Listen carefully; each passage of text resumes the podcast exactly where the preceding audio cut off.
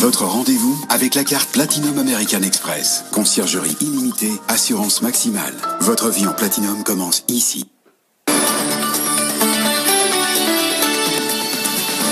19h30 sur BFM Business et toute l'actualité.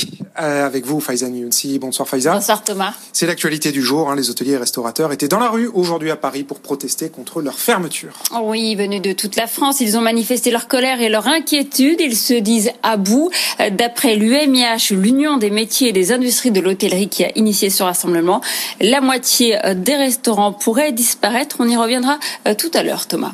Le coup d'envoi aujourd'hui de la campagne de vaccination aux États-Unis, quelques heures seulement après l'autorisation du vaccin de Pfizer BioNTech, 3 euh, millions de doses ont été expédiées hier aux quatre coins du pays pour démarrer cette vaccination aujourd'hui. Une vingtaine d'avions vont continuer à être affrétés chaque jour pour distribuer ce vaccin qui doit être, je vous le rappelle, conservé à moins 70 degrés. Un vaccin très attendu dans le pays le plus touché par la pandémie avec 300 000 morts. AstraZeneca, l'autre laboratoire engagé dans la course au vaccin, vient de réaliser la plus grosse acquisition du secteur pharmaceutique de l'année. Il achète une biotech américaine spécialisée dans les maladies rares, Alexion. Un montant d'opération presque 40 milliards de dollars, un prix jugé excessif par les investisseurs. Le titre a chuté ce soir de 6% à la bourse de Londres. Bientôt 19h32 sur BFM Business. Et d'après la Banque de France, on ne verra pas l'effet des vaccins sur la reprise de l'économie avant la fin 2021. Oui, c'est ce que nous dit François Villeroy de Gallo, le gouverneur de la Banque de France. L'institution a revu ses prévisions de croissance à la baisse pour 2021. L'activité devrait rebondir de seulement 5% au lieu des 7,4% prévus précédemment. Pour cette année, la Banque de France anticipe une récession historique de 9%. Ça avance un peu du côté des négociations entre Européens et Britanniques. Selon Michel Barnier, le négociateur pour Bruxelles, les discussions progressent notamment sur les conditions d'une concurrence équitable. En revanche, sur l'épineux dossier de la pêche, les divergences demeurent. Et puis le Royaume-Uni, justement, qui va entamer des négociations avec EDF pour le financement de deux nouveaux réacteurs EPR. Coût de leur construction, 22 milliards d'euros. Ces dernières années, Londres accélère sa transition énergétique et enchaîne les projets aussi bien donc dans le nucléaire que dans les les énergies renouvelables. Les précisions de Mathieu Pechberti. Le Royaume-Uni est en passe de réussir son pari, réaliser sa transition énergétique en 20 ans. La signature d'une deuxième centrale nucléaire avec EDF, après celle d'Inkley Point, ne sera pas la dernière. Elle doit être suivie d'un troisième projet avec Pékin, qui pourrait ainsi exporter son premier réacteur 100% chinois. Londres mise sur le nucléaire depuis 10 ans pour remplacer ses centrales à charbon, qui assuraient 40% de sa consommation électrique. Les Britanniques ont toujours maintenu leurs ambitions, contrairement à l'Allemagne, l'Italie et la Belgique. Parallèlement, le Royaume-Uni accélère aussi dans les énergies renouvelables. Boris Johnson veut faire de son pays l'Arabie saoudite de l'éolien et va en construire 4000 en mer du Nord d'ici 2030. Une stratégie qui commence à payer. L'été dernier, le Royaume-Uni a passé deux mois sans utiliser ses centrales à charbon. Et comme promis, on revient sur ce rassemblement des hôteliers, des restaurateurs aujourd'hui euh, dans les rues de Paris. Eh bien, François Asselin, le président de la CPME, a participé à cette manifestation. Il était sur votre plateau tout à l'heure, Thomas. Et pour lui, malgré l'importance des aides, il y a encore des trous dans la raquette. Écoutez. Je discutais cet après-midi avec un traiteur euh, de Montpellier, 56 salariés. Hein. Il a changé en 2007 tout son laboratoire avec de gros investissements. Aujourd'hui, il est dans une panade noire. Pourquoi? Parce que le fonds de solidarité pour lui fonctionne à partir du 1er décembre et avant tous ces investissements, tous les emprunts qu'il n'a pas pu rembourser, c'est un mur de dette qui, voilà, plus ses loyers. Il me dit, je ne sais pas comment je vais faire pour m'en sortir. Le jour, il a consommé son PGE. Le jour où tous, toutes ces aides seront débranchées, comment pourra-t-il repartir? Je discutais aussi avec un grossiste en boisson, 130 salariés dans la région. Euh, euh, Alors eux, ils n'ont pas droit au 20%. Ils n'ont absolument pas droit au 20%. Eh bien, 130 salariés 43 ans à la tête de son entreprise. Il est en train de manger toute la trésorerie accumulée pendant 43 ans. Mhm. Rendez-vous compte, à l'aube de, à l'aube de prendre sa retraite, de transmettre à ses enfants, eh bien, il va se retrouver qu'avec des dettes. C'est catastrophique.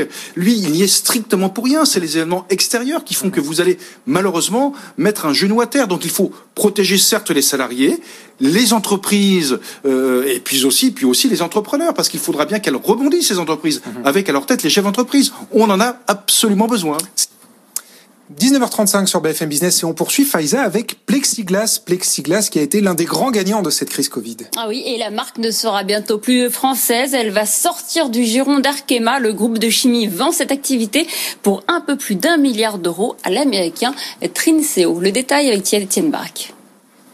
Dix mois après l'arrivée du fonds activiste Elliott, Arkema signe une nouvelle session, la deuxième depuis la présentation de son plan de transformation au printemps. L'objectif est simple, se désengager des activités cycliques et se concentrer uniquement sur les matériaux de spécialité, les revêtements et les adhésifs. Si le plexiglas a été très plébiscité ces derniers mois comme rempart au coronavirus, paradoxalement, tout fabricant confondu, les ventes sont en baisse. Les secteurs cycliques comme l'automobile et le bâtiment ont marqué le pas sans oublier une concurrence féroce avec les acteurs asiatiques. Ce chèque de plus d'un milliard d'euros tendu par l'américain Trinzeo, Arkema compte bien en restituer une partie à ses actionnaires sous forme de rachat d'actions et de dividendes. Le reste sera consacré à la croissance externe qui prendra une part importante ces prochaines années, puisqu'Arkema vise un chiffre d'affaires de 10 milliards d'euros en 2024, soit une progression de près de 20% par rapport à 2019. Et Vivendi pourrait bientôt mettre la main sur Prisma presse poids lourd de la presse magazine avec des titres comme Gala, Capital ou encore Femme Actuelle. Il en compte au total une vingtaine.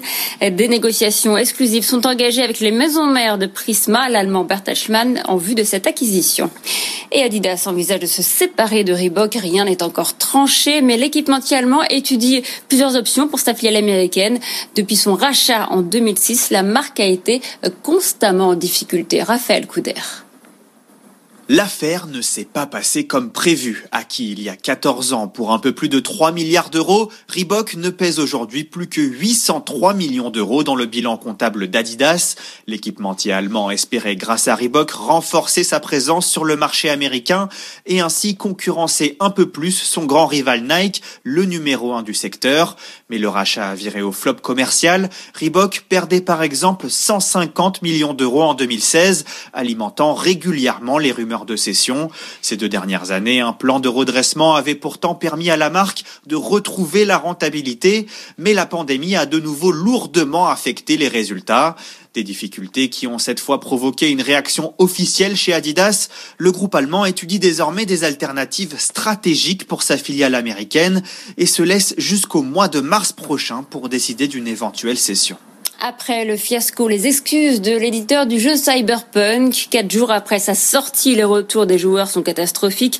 Le jeu est truffé de bugs, sont rendus et jugés décevants sur les consoles PS4 et Xbox One. Des problèmes techniques sérieux malgré son coût de production de 300 millions d'euros.